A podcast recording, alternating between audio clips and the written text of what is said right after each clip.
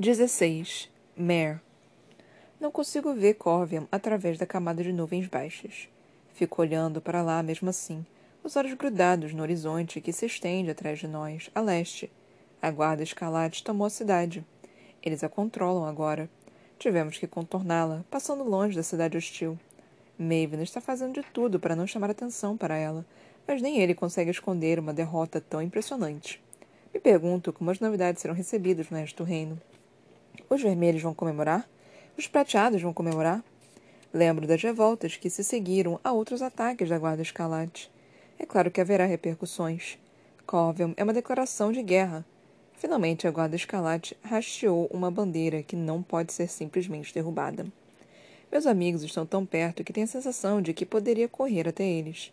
Arrancar as algemas, matar os guardas Arven, pular do veículo, desaparecer na escuridão cinzenta, correndo pela floresta invernal. Nesse sonho, eles esperam por mim nas muralhas de uma fortaleza em ruínas.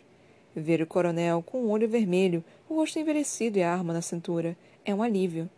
Farley está com ele, tão corajosa, altiva e firme quanto lembro. Cameron usando seu silêncio como um escudo, não uma prisão. Killorn, tão familiar quanto minhas duas mãos. Cal, com raiva e despedaçado, como eu também estou, as brasas prontas para queimar quaisquer pensamento sobre Maeve na minha cabeça. Imagino pular nos braços deles, implorando que me levem daqui, que me levem para qualquer outro lugar, que me levem para minha família, para minha casa, que me façam esquecer. Não, não esquecer. Seria um pecado, um desperdício. Conheço Maven como ninguém. Conheço cada canto de seu cérebro, os pedaços que ele não consegue encaixar, e vi em primeira mão sua corte se estilhaçar se conseguir escapar, se for resgatada, posso fazer algum bem. Posso fazer valer o preço terrível que paguei com aquele acordo idiota. Posso começar a consertar tantos erros. Apesar de os vidros do veículo serem bem verdados, sinto cheiro de fumaça, cinzas, pólvora, o gosto metálico de um século de sangue. O gargalo se aproxima a cada segundo, conforme o comboio de Maven avança para o oeste. Espero que meus pesadelos envolvendo esse lugar sejam piores do que a realidade. Tigrina e Trevo ainda estão ao meu lado, as mãos enluvadas, apoiadas nos joelhos, prontas para me agarrar, prontas para me segurar. Os outros guardas, Trio e Ovo, estão empoleirados lá em cima, presos ao veículo em movimento. Preocupação agora que estamos tão perto da zona de guerra, e sem falar dos poucos quilômetros que nos separam de uma cidade ocupada pela Revolução. Os quatro permanecem alertas, como sempre, tanto para me manter prisioneira como para me manter em segurança. Lá fora, a floresta que acompanha os últimos quilômetros da estrada de ferro se afunila até virar nada. Troncos nus dão lugar a uma terra dura que mal merece a neve. O gargalo é um lugar feio. Terra cinza e céu cinza se misturam tão perfeitamente que não sei onde um termina e o outro começa. Quase espero ouvir explosões à distância. Meu pai dizia que sempre dava para ouvir as bombas, mesmo a quilômetros. Acho que não é mais o caso, não se Maven tiver sucesso. Vai terminar uma guerra pela qual milhões morreram, só para continuar a matança sob outro nome.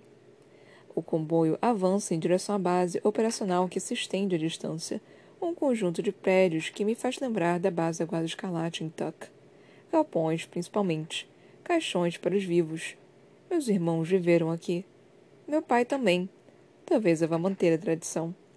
Como nas cidades pelas quais já passamos, as pessoas acompanham o rei Maven e seu séquito, soldados vermelho, preto, cinza.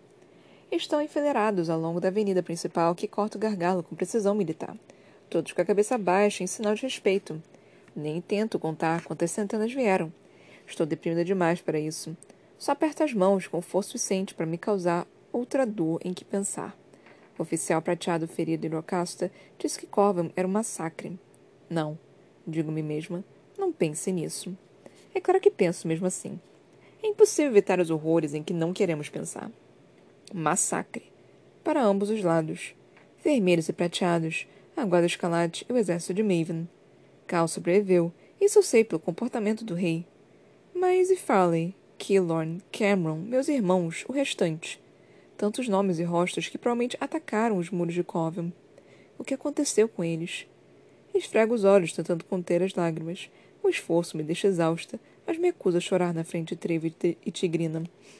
Para minha surpresa, o comboio não para no centro do gargalo, apesar de haver uma praça que parece perfeita para mais um dos discursos melosos de Maven.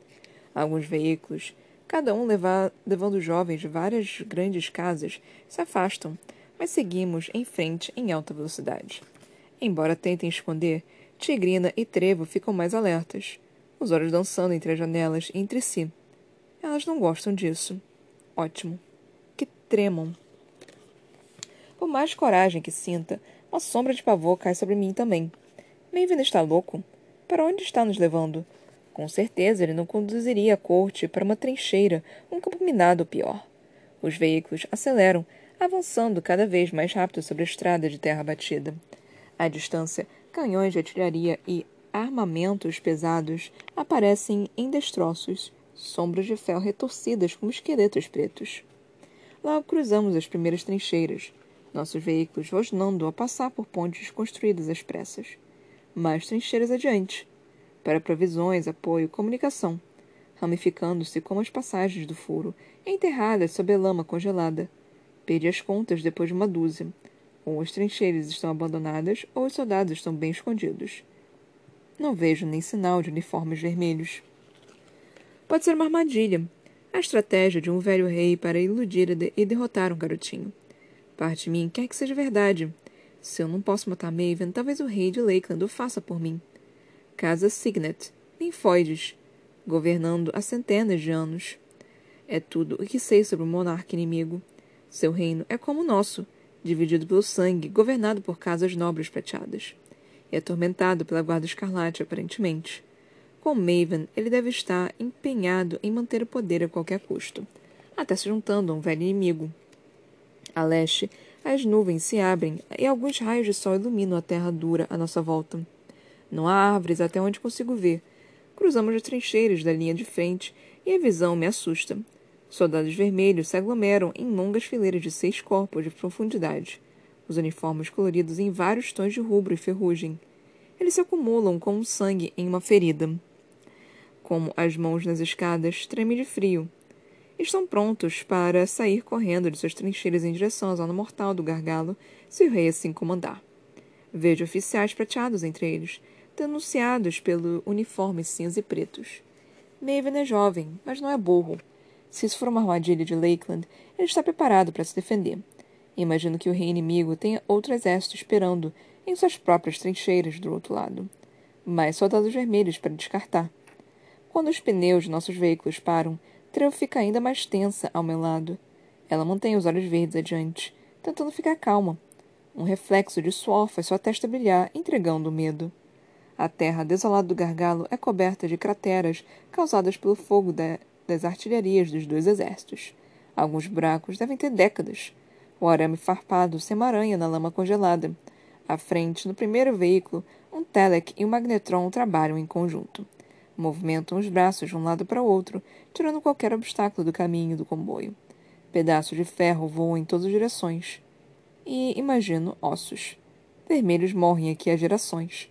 A terra é formada por seus restos. Nos meus pesadelos, este lugar se estende para sempre, em todas as direções. Mas, em vez de seguir para o horizonte, o comboio desacelera a menos de um quilômetro da linha de frente. Enquanto os veículos dão a volta, formando uma meia-lua, quase soltam uma gargalhada nervosa. Surpreendentemente, de todos os lugares possíveis, estamos indo para um pavilhão. O contraste é chocante. É novo, com colunas brancas e cortina de seda balançando ao vento. Foi construído com um único propósito: uma reunião com como aquela há tanto tempo, quando dois reis decidiram começar uma guerra centenária. Um sentinela abre a porta do meu veículo, fazendo sinal para que desçamos. Trevo hesita durante meio segundo e Tigrina limpa a garganta, apressando-a. Ando entre elas, escutada pela terra destruída. Pedras e terra tornam o chão irregular. Rezo para que nada se estilhasse sob meus pés. Um crânio, uma costela, um fêmur, uma coluna, não preciso de mais prova de que estou caminhando por um cemitério sem fim. Trevo não é a única que está com medo. Até os sentinelas caminham mais devagar, alertas, as máscaras virando de um lado para o outro. Pela primeira vez, penso na própria segurança lenda de Maven. O resto da corte, Evangeline, Ptolemos, Samson, sai dos veículos com cuidado. Mantém os olhos fixos e o nariz enrugado. Sentem o cheiro da morte e do perigo tanto quanto eu. Um passo em falso, um pequeno sinal de ameaça e vão tentar fugir. Evangeline trocou as peles por uma armadura. O aço desce de seu pescoço até os pulsos e dedos dos pés. Rapidamente, ela livra os dedos das luvas de couro, deixando a pele descoberta no ar gelado. É melhor para uma batalha. Quero fazer o mesmo, não que vá me ajudar. As algemas estão mais fortes do que nunca. O único que parece despreocupado é Maven. O inverno mortal combina com ele. Destaca sua pele de um jeito estranhamente elegante. Até os círculos escuros em volta de seus olhos, lembrando hematomas, lhe conferem uma beleza trágica. Hoje seu, tra... seu traje está mais suntuoso do que nunca. É um rei menino, mas ainda assim rei, prestes a encarar alguém que supostamente é seu maior adversário. A coroa em sua cabeça parece natural agora, ajustada para ficar rente à testa. Cospe chamas de ferro e bronze por cima do cabelo, preto brilhante. Mesmo a luz cinzenta do gargalo, suas medalhas insígnias brilham, prata, rubi e ônix. Uma capa de brocado vermelho, como chamas, completa o traje e a imagem de um rei impetuoso. Mas o gargalo consome tudo. O pó cobre suas botas pretas conforme ele avança, lutando contra o instinto de temer esse lugar. Impaciente, ele lança um olhar por cima do ombro, para as dezenas de pessoas que arrastou até aqui. Seus olhos de fogo azul nos aquecem. Temos que ir com ele. Não tenho medo de morrer, então sou a primeira a segui-lo em direção ao que pode ser nosso túmulo. O rei de Lakeland nos aguarda. Está sentado em uma cadeira simples e é um homem pequeno em contraste com a bandeira enorme pendurada atrás de si. Ela tem cor de cobalto, com uma flor de quatro pétalas prateada e branca. Veículos de metal azul estão do outro lado do pavilhão, dispostos de modo a espelhar os nossos. Conto mais de uma dúzia na primeira olhada, todos cheios de versões de Lakeland nos sentinelas. Mais deles rodeiam o rei e sua comitiva. Eles não usam máscaras ou capas, mas armaduras táticas com placas brilhantes de safira. Estão de pé, em silêncio, estoicos, os rostos parecendo de pedra esculpida. Cada um é um guerreiro treinado desde o nascimento, ou quase. Não conheço seus poderes, nem os dos acompanhantes do rei a corte Lakeland não é o que vi nas aulas com Lady Blonus, séculos atrás. Conforme nos aproximamos, o rei entra em foco. Fico olhando para ele, tentando ver o homem embaixo da coroa de ouro, topázio, turquesa e lápis lazuli. Tanto quanto Maven gosta de vermelho e preto, o rei gosta de azul. Afinal, é um ninfóide, um manipulador da água. Combina. Esperava que seus olhos também fossem azuis, mas são cinza, combinando com cabelo metálico comprido e liso. Comparo ao pai de Maven, o único outro rei que conheci. Ele é muito diferente. Enquanto Tiberias VI era robusto e barbudo, o rosto e o corpo inchados de álcool, o rei de Lakeland é magro, tem a barba feita, olhos atentos e pele escura. Como acontece com todos os prateados, um tom cinza azulado esfria sua pele. Quando ele levanta, é gracioso, com movimentos semelhantes aos, dos, aos de um bailarino. Não usa armadura ou uniforme, só um traje cintilante prateado e azul cobalto, brilhante e sinistro com sua bandeira. Rei hey Maven da Casa Calori, ele diz, inclinando a cabeça assim que Maven entra no pavilhão. Rei hey Oric da Casa Signet, Maven responde com uma gentileza. Tenha cuidado de se curvar mais que o oponente, com um sorriso firme nos lábios. Se meu pai estivesse aqui para ver isso. Sua mãe também, Oric diz. O tom não é intimidador, mas Maven levanta o ombro rápido, como se fosse uma ameaça. Meus pêsames. Você é jovem demais para uma perda tão grande. Ele tem sotaque. Suas palavras seguem uma melodia estranha. Seus olhos passam por cima do ombro de Maven e por mim, até Samson, atrás de nós em seu azul de merandos. Foi uniforme. Foi informados dos meus pedidos? É claro. Maven ergue o queixo por cima do ombro. Me encara por um segundo, então seu olhar também desliza até Samson. Primo, se não se importa, aguarde em seu veículo. É primo? Samson responde com o máximo de protesto que ousa. Mesmo assim, ele para, os pés pontados a vários metros da plataforma do pavilhão. Não há discussão, não aqui. A guarda do rei Oric está em alerta e suas mãos vão até as armas. Armas de fogo, espadas, até mesmo o ar à nossa volta. Qualquer coisa que eles possam usar para impedir que um murmurador se aproxime demais de seu rei e de sua mente. Se a cor de Norta também fosse assim. Finalmente ele cede. Curva-se, os braços fazendo movimentos precisos e treinados ao lado do corpo. Sim, Majestade. Só depois que ele desaparece de vista na direção dos veículos, os guardas de Lakeland relaxam. O rei Auric esboça um sorriso firme, fazendo sinal para que Maven vá até ele, como uma criança convidada a implorar.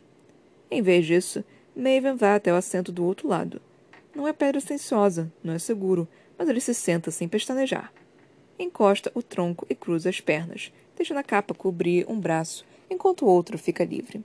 Sua mão balança, deixando o bracelete de chamas bem visível. O resto de nós fica ao seu redor, tomando assentos opostos à corte Lakeland.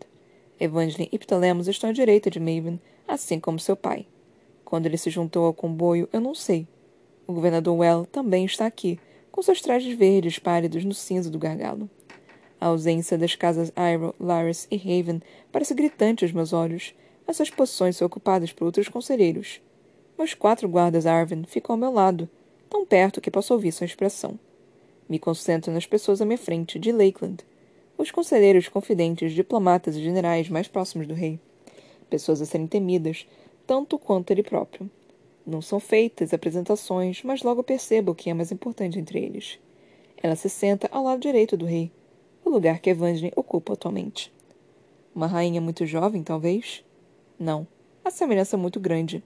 Deve ser a princesa, com olhos como os do pai e uma coroa de pedras preciosas azuis impecáveis. Seu cabelo liso e escuro brilha, enfeitado com pérolas e safiras. Fico olhando para ela, que sente meus olhos em cara de volta. Maven é o primeiro a falar, interrompendo minhas observações. Pela primeira vez em um século estamos de acordo. Isso é verdade. Auric concorda com a cabeça. A testa coberta de joias reluz sob a fraca luz do sol. Aguarde, Escarlate, todos de sua loia devem ser erradicados. Rápido, antes que a doença se espalhe mais. Antes que vermelhos de outras regiões sejam seduzidas por suas falsas promessas. Ouvi rumores de problemas em Piedmont. São apenas rumores, o rei de coração preto não cede nenhum milímetro a mais do que pretende. Você sabe como os príncipes são. Sempre discutindo entre si. Auric quase sorri. De fato, os Lords de Prairie também são assim. Quanto aos termos... Não tão rápido, meu jovem amigo. Preciso saber em que estado está sua casa antes de entrar pela porta. Mesmo de onde estou, consigo sentir Maven ficar tenso. Pergunte o que quiser. A casa Iroh, a casa Laris, a casa Haven. Os olhos de Auric passam por nós, atentos a tudo. Seu olhar cai sobre mim, demorando um segundo. Não vejo nenhum deles aqui. E? Isso quer dizer que os relatos são verdadeiros. Eles rebelaram contra seu legítimo rei. Sim. Em apoio a um exilado. Sim. E seu exército de sangue novos? Cresce a cada dia, Miven responde. Mais uma arma que todos devemos aprender a empunhar. Como ela, o rei de Langley faz sinal com a cabeça na minha direção. A garota elétrica é um troféu poderoso. Minhas mãos agarram meus joelhos. Ele está certo, é claro. Sou pouco mais que um troféu que Maven carrega por aí, usando meu rosto e minhas palavras forçadas para atrair mais pessoas que para seu lado. Mas não fico vermelha. Já tive bastante tempo para me acostumar à vergonha. Se Maven olha para mim, não sei, porque não olho para ele. Um troféu sim, mas um símbolo também. Maven continua. A guarda escalate é de carne e osso, não são fantasmas.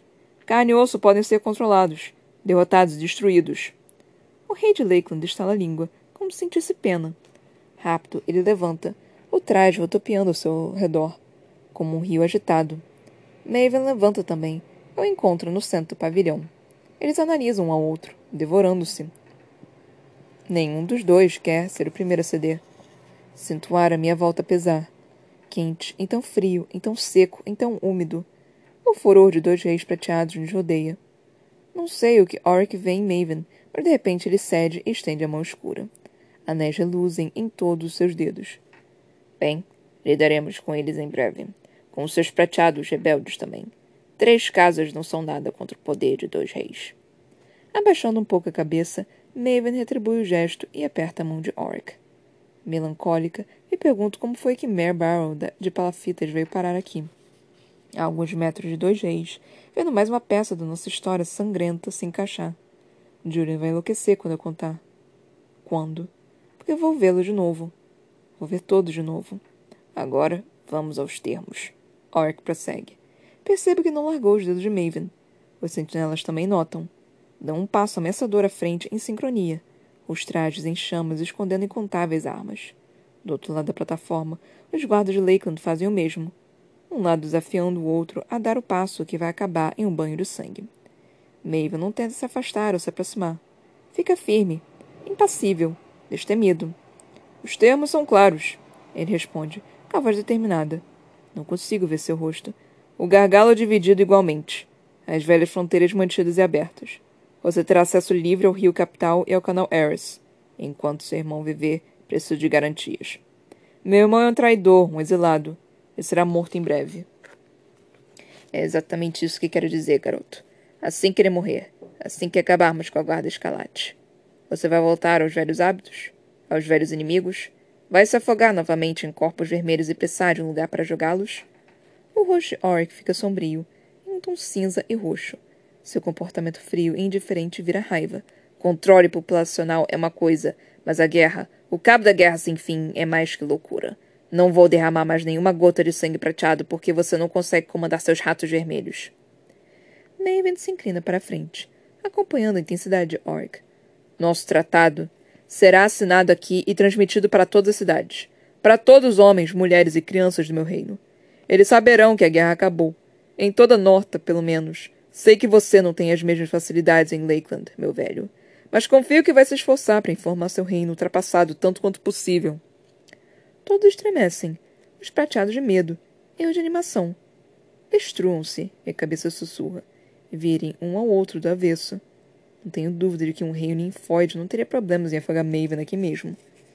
Auric mostra os dentes. Você não sabe nada sobre meu país. Sei que a guarda escalate começou na sua casa, não na minha. Maven cospe de volta. Com a mão livre, ele gesticula, ordenando aos sentinelas que descansem. Tolo, soberbo. Espero que isso mate. Não haja como se estivesse me fazendo um favor. Vocês precisam disso tanto quanto nós. Então eu quero sua palavra, Maven Calore. Você a tem. Sua palavra e sua mão. O vínculo mais forte de todos. Ah. Meus olhos voam de Maven, preso em aperto de mão com o rei de Lakeland, para Evangeline.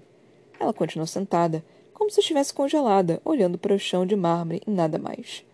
Eu esperava que levantasse e gritasse, que explodisse este lugar em estilhaços. Mas nem se mexe. Até Ptolemos, o irmão que sempre segue, fica firme onde está. E o pai, com as roupas pretas da casa Samos, está pensativo como sempre. Não há nenhuma mudança nele que eu possa perceber. Nenhuma indicação de que Evangeline está prestes a perder a posição que lutou tanto para conquistar.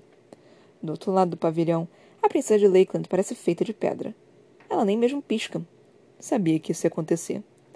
Um dia, quando o antigo rei disse que Maven teria que se casar comigo, ele demonstrou surpresa. Vociferou e discutiu. Fingiu não saber o que aquilo significava. Como eu, já usou milhares de máscaras e desempenhou milhões de papéis diferentes. Hoje, assume o papel de rei, e reis nunca se surpreendem. Se está chocado, não demonstra. Não ouço nada além da firmeza em sua voz. Seria uma honra chamá-lo de pai, Maven diz. Finalmente, Orc solta sua mão. E seria uma honra chamá-lo de filho. Nenhum dos dois poderia ser mais falso. À minha direita, a cadeira de alguém se arrasta pelo mármore, seguida depressa por mais duas. Em alvoroço preto e metálico, a casa Samos deixa o pavilhão. Evangeline leva seu pai e seu irmão, sem olhar para trás, as mãos ao lado do corpo. Seus ombros caem e a postura meticulosamente reta parece menor de alguma forma. Ela está aliviada. Maeve não a vê sair totalmente concentrado na princesa de Lakeland, sua próxima tarefa. Milady, ele diz, curvando-se nessa direção. Ela apenas inclina a cabeça, sem aliviar seu olhar de aço. Sob o olhar da minha nobre corte, gostaria de pedir sua mão em casamento. Já ouvi essas palavras antes. Do mesmo garoto. Ditas diante de uma multidão. Cada uma delas soando como uma porta se fechando. Prometo-me a você, Iris Signet, princesa de Lakeland. Aceita? Iris é linda, mais graciosa que o pai. Não é uma bailarina, porém, mas uma caçadora. Ela levanta sobre as pernas longas uma cascata de veludo macio, cor de safira e curvas femininas. Vejo uma calça de couro entre as fendas de seu vestido, gastas marcadas nos joelhos. Ela não veio despreparada. Como tantos aqui, não usa luvas, apesar do frio. A mão que estende para Maven é âmbar, com dedos compridos, sem adornos. Seu olhar não vacila, mesmo quando uma névoa se forma no ar, rodopiando em volta de sua mão estendida. Gotículas de vapor se condensam, brilham diante dos meus olhos. transformando-se em pedrinhas de água cristalina que refletem a luz do se mover. Suas primeiras palavras são em uma língua que não, que não conheço. É o idioma de Lakeland. Dolorosamente belo, uma palavra fluindo até a próxima como uma música, como a água. Então ela diz na língua de Norton. Coloco minha mão na sua e prometo minha vida a você. Ela responde, depois suas próprias tradições e dos costumes de seu reino. Aceito, majestade.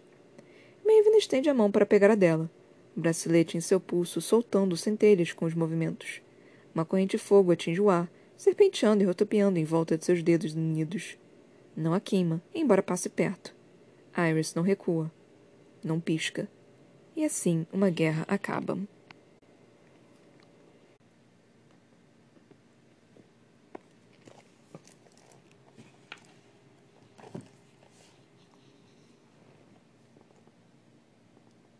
Um capítulozinho lido, meu Deus do céu, é, capítulo 16 foi com a Mare, né?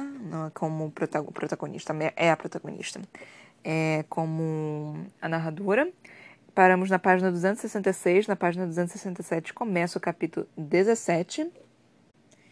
E o que falar sobre esse capítulo? Foi um capítulo interessante. Foi um capítulo bem interessante. Ele tá bem, assim. É, como, como que eu posso? Esse livro em si ele tá num nível só. Ele não tem muitas coisas grandes demais acontecendo. Até as coisas que teoricamente são um pouco grandes, né? Tipo a, a conquista de Corvium, o Maven basicamente chutando Evangeline e falando: não, agora eu vou me casar com ela aqui, acabando com a guerra, com a Iris, né? E acabando com a guerra. Mesmo essas coisas, elas estão num nível só. Elas não são coisas assim muito oh meu Deus, isso acabou de acontecer. Mas são coisas importantes que estão acontecendo, até para a própria trama que está acontecendo. Eu sou a única pessoa que está achando que isso está tá começando a se, se enrolar demais. Está começando a entrar numa, numa teia de aranha, assim, que quanto mais você se mexe, mais você está preso. Eu estou super sentindo que, que não vai dar certo. Porque. E, e não apenas o que o Maven está fazendo, mas o que todos estão tentando fazer. Quanto mais eu leio, mas eu penso, isso não vai dar certo. Em nenhum lugar parece que vai dar certo. Nada parece que vai dar certo. Parece que, tipo, não tem, não tem um foco, sabe? Parece que é tudo confusão, parece que nenhum lugar é realmente bom, parece que não vai ter um final feliz adequado. Isso até que é interessante, essa, essa nuance, né?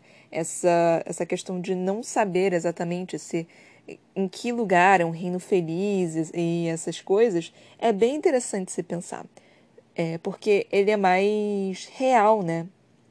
Mas lendo esse tipo de livro, não sei se está exatamente, não sei se proposital ou se é mal escrito, porque esse tipo de coisa, né, de, de nuance, de reino não feliz, de guerra, é algo meio complexo de ser escrito, não é trivial, não é algo assim simples de, de se de se escrever. Você tem que ter uma puta trama. Você tem que ter, assim, visão do futuro para saber o que, que vai acontecer. Não pode ser escrito de qualquer jeito.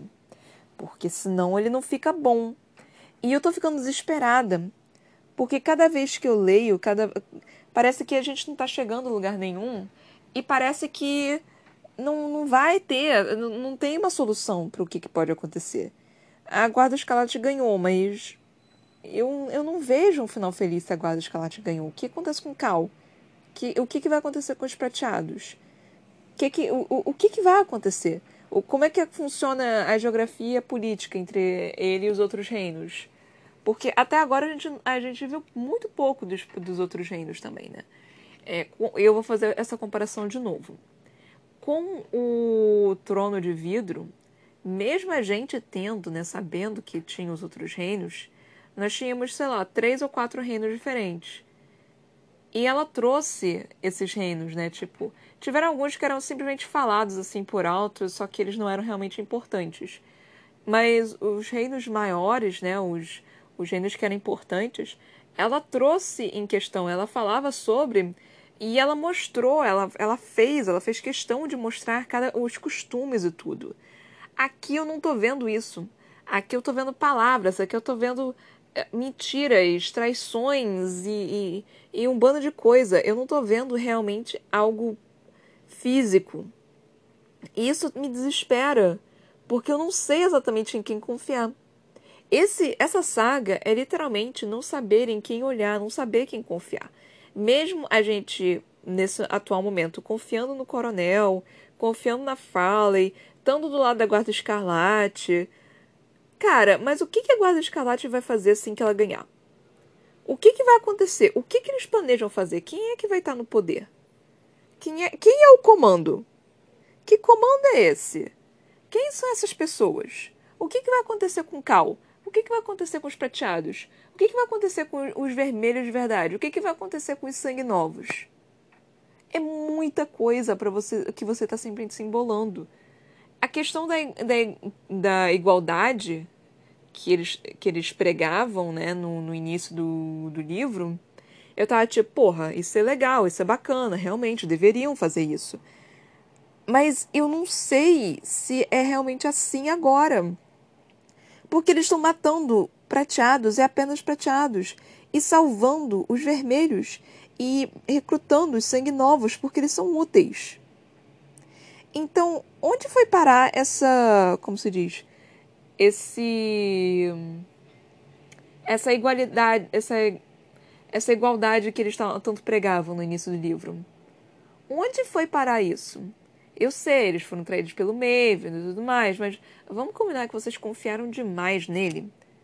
Até, cara, se os prateados são. Primeiro, primeiro, para início de conversa.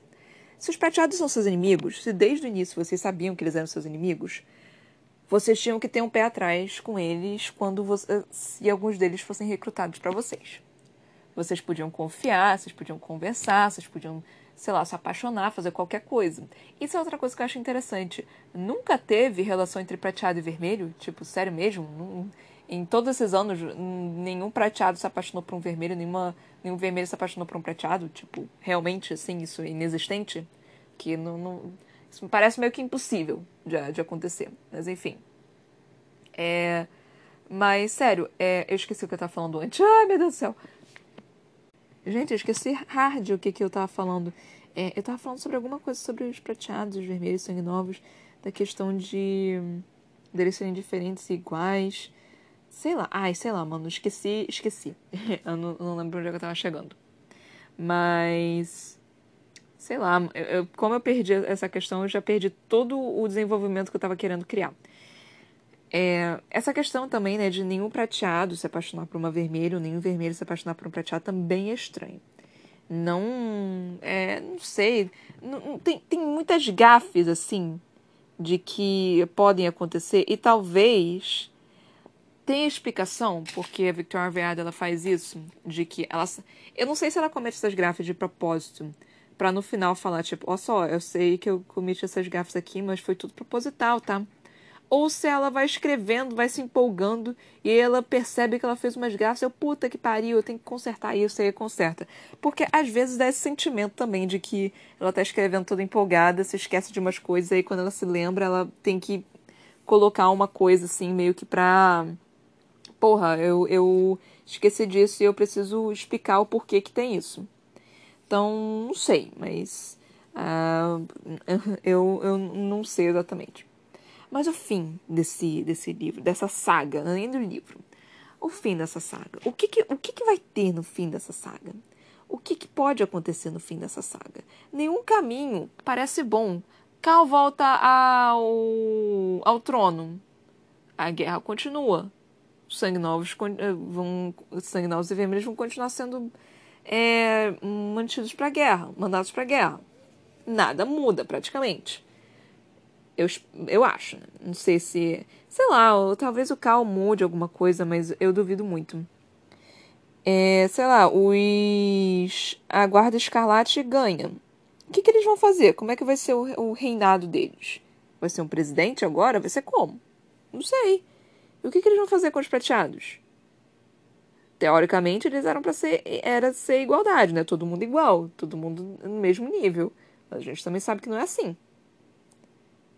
Mare, tipo, Mare claramente não quer nada a ver com isso. Ela só quer viver uma vida boa. Ela só, tipo. Eu, só quero, eu só quero viver com a família e é isso aí. Então eu não vejo uma solução. Eu não vejo uma saída nessa saga. Isso é desesperador. E nós estamos meio que na metade desse livro. E esse livro é o melhor livro que eu já li desse diabo dessa saga. Mesmo ele não tendo tanta informação, mesmo ele sendo é, um pouco parado, mas o parado dele não é tão parado quanto do, do segundo livro. Ele é. Ele, ele é. Eu não sei dizer, tipo, porque as coisas estão acontecendo, assim. É, basicamente, a única coisa importante que aconteceu do, nesse capítulo que a gente acabou de ler foi essa conversa, né, esse acordo entre o rei de, de Lakeland e o rei de Norta. Que eles fizeram um acordo e então o Maven está esposo, tá é, fiancé, né? Fiancé é em inglês, eu não sei. Noiva, noivo, noivo. Tá noivo de, de uma outra mulher. Porra, ele já. Mano, ele tá noivo de três pessoas, de três mulheres agora. Ô menino pra ficar noivo, mas enfim. É. E eu não, não vejo saída, tipo. E eu não quero que Maven morra, pra falar a verdade. Maven não é o tipo de personagem tipo o. A Maeve. Maven não é a Maeve. A Maeve eu queria que ela, que ela sofresse. Eu queria que ela se acabasse. Mas tem alguma coisa no Maven que ele me parece um garoto perdido. E eu fico com pena dele. Sim. Tá, ele pode. Não, mas não caio nessa na vida real, pelo amor de Deus. Eu sou trouxa. Mas não caio nessa na vida real. Se você vê alguém mais ou menos nesse, na vida real, foge. Não olha para não e nem olha para trás. Corre o mais rápido possível e não olha para trás. Não importa o que aconteça. Mas eu não sei, tem alguma coisa no Maven que ele não me parece realmente uma pessoa muito ruim. Ele parece que ele faz escolhas ruins, parece que ele que ele tipo, ele não tem muita noção do que, que ele tá fazendo. Isso ao mesmo tempo pode ser perigoso, né? Mas Maven é um tipo de personagem, um tipo de pessoa que ele faz as merdas, mas ele não tem noção das merdas que ele tá fazendo.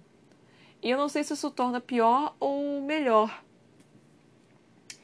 Eu, eu realmente não sei dizer. Mas tem alguma coisa no Maven que eu não consigo simplesmente odiá-lo. Eu sei que ele é uma pessoa ruim, eu sei que ele não é um personagem, uma flor que se cheire, eu sei que não devo confiar nele. Mas tem alguma coisa nele que eu não consigo odiá-lo. Eu simplesmente não consigo odiá-lo. Mano, ele matou uma porra de um bebê e eu não consigo odiar ele. A, a Victoria Veado conseguiu colocar isso na história dela. E eu mesmo assim, eu fiquei com raiva dele naquele momento. Eu falei, não tem salvação. Mas mesmo assim, tem, tem alguma coisa aqui que eu fico tipo, cara, tem alguma coisa, eu não sei o que, que é. Que eu tenho pena dele. E eu não quero que ele morra. Eu realmente não quero que ele morra. Eu não sei, eu acho que, tipo, quando tenho muito ódio de um personagem, eu quero que ele morra. Mas esse personagem, eu quero que ele sobreviva. Eu quero que ele veja as coisas acontecerem. Eu quero. Eu, eu não quero nem que ele se redima. Eu quero que ele, que ele sofra numa cadeia. Eu não quero redenção dele. Eu quero. Eu, eu realmente quero que ele fique preso numa cadeia para sempre. E eu não quero que ele morra. É meio estranho, né? Não sei explicar direito, mas enfim. É... Assim, eu tenho coisas para falar também que não são exatamente a que tem a ver com esse capítulo ou o livro, mas são só avisos que eu tenho para falar. Que, por exemplo, por exemplo não, né? Tipo, isso é uma notificação. Minhas aulas estão voltando, né? Eu acho que eu já avisei isso aqui. Eu sou estudante, por enquanto, né? É, e eu tenho aulas. Minhas aulas são de noite. Então, eu hoje estou extremamente cansada, estou com dor de cabeça, mas eu estou aqui fazendo o podcast para vocês. E assim, é, por estar também no verão, ou a gente está no outono, no início do outono, alguma coisa assim, eu passo muito mal também. Eu fico extremamente enjoada, fico com dor de cabeça. Então eu acabo ficando bem mal nesses dias. Mas eu vou me esforçar para estar aqui todos os dias possíveis. Obviamente vai ter um dia ou outro que eu não vou conseguir estar aqui, mas eu vou me esforçar ao máximo para estar aqui todos os dias. Então, isso é um pequeno aviso para vocês.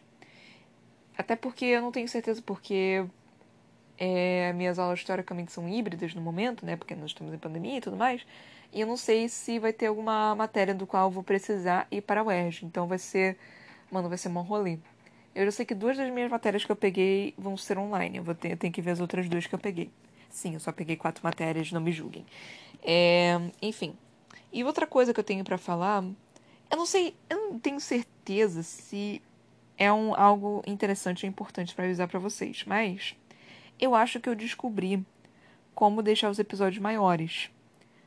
E assim, mesmo eu acho que eu não vou fazer tipo episódios muito maiores do que uma hora. Eu acho que uma hora é um tempo bom para um episódio, porque eu falo bastante, tem, tem uma leitura boa, então eu acho que é um, um tempo bom assim, até porque eu não quero cansar vocês.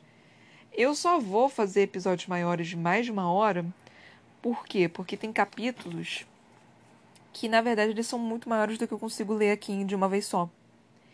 E eu tô preocupada com isso. Então eu teria que separar em parte 1 e parte 2. E muitas vezes eu acho que a pessoa só ouve a parte 1 ou só ouve a parte 2. Então eu acho que eu talvez faça um episódio maior. Porque eu me desespero um pouco, porque eu vejo que o parte 1 tá, foi ouvido cinco vezes e a parte 2 foi ouvido três vezes. Eu só fico, meu Deus do céu, alguém não ouviu tudo. Então isso me deixa com ansiedade. Pode ser que a pessoa simplesmente não se importe, né? Mas isso me causa ansiedade. Eu realmente fico preocupada com as pessoas que estão ouvindo. Então eu vou, eu vou ver se eu consigo fazer isso. Mas não são todos. Se eu gravar um episódio e ele, e ele ficar com 51 minutos, 52 minutos, eu vou fazer. É, gravar o episódio que eu digo, fazer a leitura e ficar com 52 minutos. Eu vou fazer esses próximos. Peraí, matemática. 8 minutos falando. Mas se às vezes passa, né? Às vezes eu calculo errado. Então, se passar, né, de, sei lá, 58 minutos a 57 minutos, porque eu acho que 3 minutos não dá para falar nada. 56, não sei, ainda vou ver. Se passar desse tempo, então eu vou estender o episódio um pouquinho. Obviamente vai depender de, de quanto que eu tenho para falar e de o quão grandes vão ser os capítulos. Mas eu tenho certeza que alguns capítulos aqui eles vão se estender para mais de uma hora de leitura. Então eu vou. É, eu, eu vou tentar fazer esses episódios um pouquinho maiores. Se for muito ruim assim, vocês acharem não, eu não quero, não gosto, aí eu continuo cortando. Eu faço, eu corto eles, eu é, faço essa, esse corte no meio do capítulo. Isso também é ruim, você ter que cortar no meio do capítulo. Você lê até um certo ponto e, tipo, para no meio dele. Eu acho isso ruim, eu realmente acho isso ruim. Mas, enfim. Então é só um aviso aqui. Talvez eu devesse fazer até uma introdução, uma, mais uma introdução, introdução 4, explicando isso. Mas, sei lá, eu também fico com medo porque parece que as pessoas não ouvem as introduções direito e, e as, elas não estão separadas por, por temporada, né? Porque a introdução é temporada zero. E ela só entra quando. É, eu gravo episódio, então é, é, meio bizarro, mas é um aviso, é um aviso que eu tô fazendo aqui. É provável que eu, eu, que eu faça também uma introdução 4, agora que eu acabei de falar. Eu acho melhor eu, eu gravar uma introdução, uma quarta introdução, para eu poder explicar essa questão de episódios mais longos, porque eu acho que é importante. E aí eu vou ter que mudar os meus as minhas falas que tava aqui com em vez de três introduções, são quatro introduções. Ai, gente, quando você faz um negócio ele vai se estendendo, fica difícil você se manter num, num, treco só. E aí eu fico chateada, porque os episódios anteriores eu, vou, eu fico falando, não, tem três introduções, ou são as três introduções. E aí tem, tipo, tem quatro introduções, sabe? A pessoa pula um. E isso me deixa com uma, com uma puta ansiedade, que eu fico tipo, meu Deus, a pessoa não vai saber, não vai ouvir, ela vai, vai achar que, isso é, que eu tô enganando alguma coisa, então eu fico super preocupada com isso. Mas não, gente, é só porque o negócio vai se estendendo, não é minha culpa, desculpa. Mas é, é ansiedade, gente, ansiedade, perdão, é. Enfim. Mas acho que é isso que eu tenho para falar no momento. Eu tô curtindo bastante o livro. Eu tô cansadíssima. eu tô extremamente cansada, mas eu espero conseguir manter energia e animação para poder gravar com vocês aqui, para poder fazer leitura e tudo mais. Falta um livro da saga ainda para ler e mais um livro de qual nome? De contos que eu tenho para ler também. Então nós temos isso para o para o fim da saga. Então em dois, três meses mais ou menos o, essa saga termina e nós vamos ler outros livrinhos. Mas eu espero que vocês estejam curtindo, né? O, o livro, a saga e tudo mais. Se vocês tiverem alguma recomendação, pode vir falar comigo. Meu Instagram é Ana Brocanello. Brocanello tem dois L's, L de livro. E vocês podem vir me chamar lá e conversar comigo e falar, ah, quero que você leia tal livro. Ó, eu tenho 50 mil livros para ler, né? Então, assim, mas eventualmente eu vou trazer o livro que vocês pediram. Assim, tá na lista. Eventualmente eu trago, é só porque realmente tem muito livro. Tem muito, muito livro mesmo, sério. E, e tem, livro sendo lançado, tipo, todo dia. E eu, e eu faço só um episódio por uma hora por dia também. Eu queria muito poder gravar mais episódios por dia, mas é, é complicado. E isso, assim, se eu, se eu realmente estivesse ganhando para isso, eu faria três, quatro episódios por dia. Quatro horas da minha vida só fazendo isso. Mas, por enquanto, eu não tenho como fazer. Então é um episódio por dia. Então é isso, gente. Eu espero que vocês tenham curtido. Se eu tiver mais tempo, em algum dia, em algum momento, eu espero conseguir gravar dois episódios. E tentar, né? Até pra testar, pra ver se como é que fica. Mas é isso, gente. Muito, muito, muito obrigada por terem me ouvido até aqui. Espero que vocês estejam curtindo. Até a próxima. Beijinhos e tchau, tchau.